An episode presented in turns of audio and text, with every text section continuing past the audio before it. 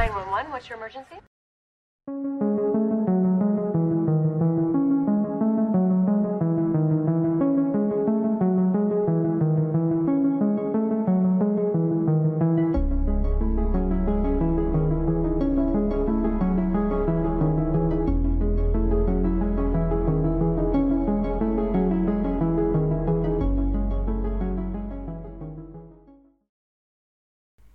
Hola, hola amigos, espero que estén todos súper bien. Yo soy Mika y les doy la bienvenida a este nuevo episodio de Un Rato de Misterio. En el día de hoy les voy a contar la historia detrás de un caso absolutamente perturbador que se conoce como el asesinato de Hello Kitty. Esta historia es muy fuerte y violenta, por eso quiero comentarlo en este momento por si alguna persona prefiere no seguir escuchando. Antes de empezar, los invito a suscribirse al canal porque eso me ayuda un montón a seguir creando contenido como este cada semana. Si tienen ganas, también pueden dejar en comentarios qué caso les gustaría que haga en los próximos episodios, que siempre los estoy leyendo por ahí. Ahora sí, una vez más, y como siempre, los invito si quieren a buscar un té, un café, lo que les guste tomar, y empezamos con el caso.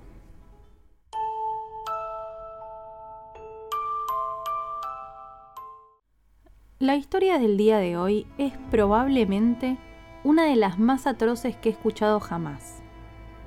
Y sorprendentemente está relacionada con un personaje infantil adorado por miles de personas alrededor del mundo, Hello Kitty. Esta no es la única historia alrededor de este icónico personaje. Hay otra leyenda circulando que quizá algún día podamos compartir en otro episodio de este podcast. Pero por el momento, vamos a centrarnos en la víctima de este caso, una joven mujer llamada Fan Manji. Al momento de los hechos, la víctima tenía 23 años y trabajaba en un club nocturno de Hong Kong llamado Romance Villa. Quienes normalmente frecuentaban este lugar eran criminales y personas con problemas de adicción a las drogas o al alcohol. Muchos de ellos incluso pertenecían a un grupo criminal chino muy famoso de la época. Uno de los clientes más frecuentes del lugar, y particularmente de Fan Manji, era Chan Man Lok, un criminal que tuvo encuentros sexuales con ella en el lugar por aproximadamente dos años.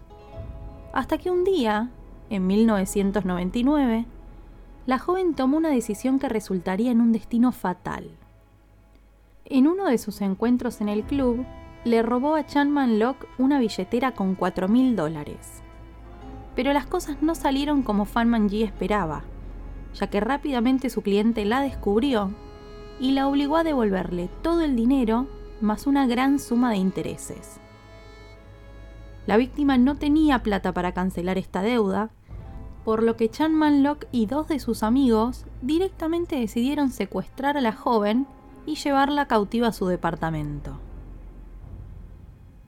El plan original de este grupo era retenerla hasta que ella lograra pagar la deuda, y mientras tanto, torturarla de formas inimaginables.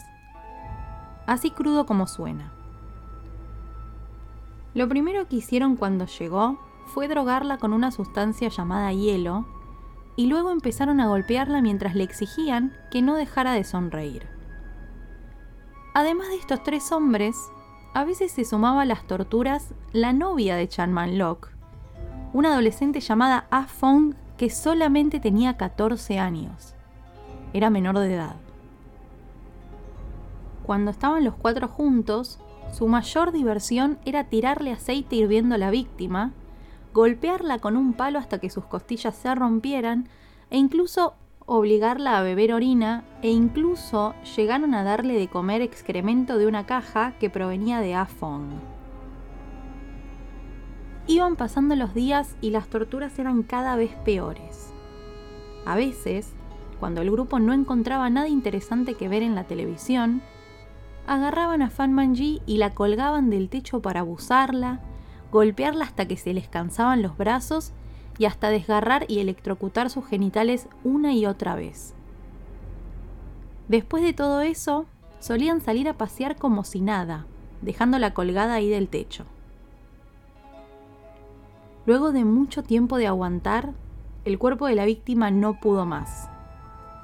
Y después de estar tirada en el piso del baño por dos días, falleció. Quien encontró el cadáver fue A Fong, la adolescente novia de Chan Man Lok, y esto derivó en una discusión grupal. ¿Qué iban a hacer ahora con el cadáver? Lo pensaron un rato y tenían varias ideas, pero como no lograron ponerse de acuerdo, se fueron a jugar videojuegos para despejar la mente, como si absolutamente nada estuviera pasando. Pasó la noche, a la mañana siguiente se volvieron a sentar y luego de consumir hielo, finalmente llegaron a una decisión. Con una crudeza absoluta, torturaron el cadáver de Fan Manji.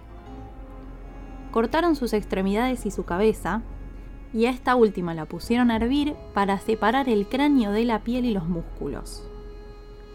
Imaginen la poca conciencia de este grupo y la falta de remordimiento que tenían, que mientras servían la cabeza de la víctima estaban cocinando para ellos en la olla de al lado y revolvían ambas ollas con la misma cuchara. Realmente aterrador.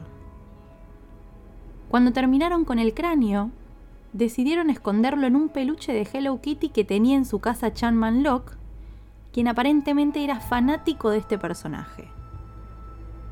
El resto del cadáver y los órganos, luego de cocinarlos, se los dieron a perros callejeros, eliminando así la mayor parte de las evidencias del caso.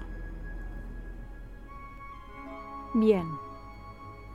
Después de deshacerse del cadáver, el grupo retomó sus actividades habituales y dejó atrás la tortura de Fan Manji como si nunca hubiera pasado.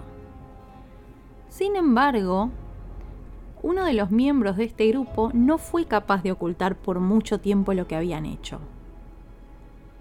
La joven Afong no pudo soportar la culpa por lo que hizo y empezó a tener pesadillas todas las noches recordando una y otra vez lo que le había hecho a Fan Manji. Eventualmente decidió que lo correcto era confesar y se acercó a una comisaría para contar todo lo que hicieron, narrando hasta el más mínimo detalle. Los policías le escuchaban intrigados, pero realmente no podían creer nada de lo que la chica decía. Era de una crudeza tan grande que pensaban que toda la situación era imposible. De todas formas decidieron acercarse al departamento de Chan Lock para chequear y tal cual dijo a Fong, encontraron el cráneo de Fan Manji escondido dentro de la muñeca de Hello Kitty.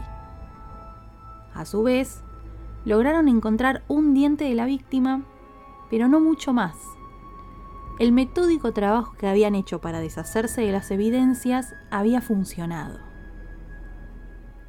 En el juicio por el asesinato de Fan Manji, se le preguntó al adolescente que confesó por qué había participado de estas torturas y ella dijo que deseaba saber cómo se sentía castigar a una persona.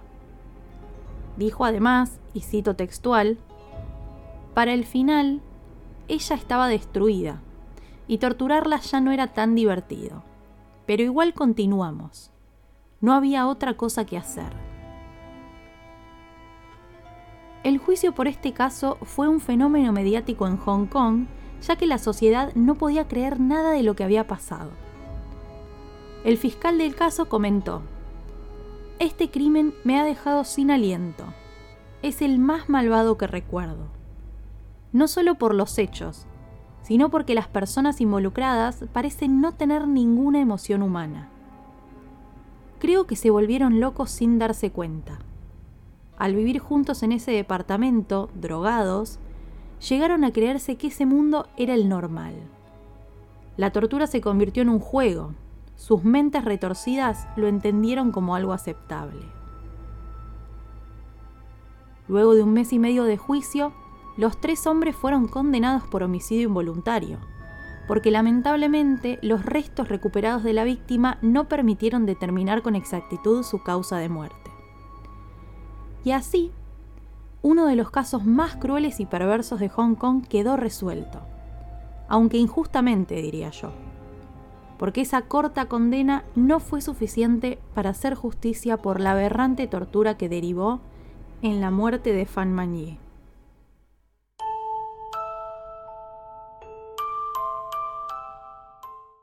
Espero que les haya gustado este nuevo episodio del podcast y les agradezco por haber llegado hasta acá.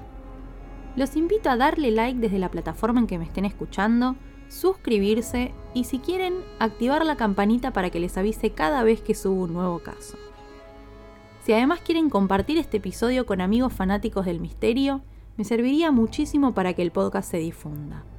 Y por último, recuerden que pueden contactarme por Instagram en arroba unratodemisterio.arg. Queridos amigos, eso ha sido todo por hoy. Les mando un beso grande y los despido hasta el próximo episodio.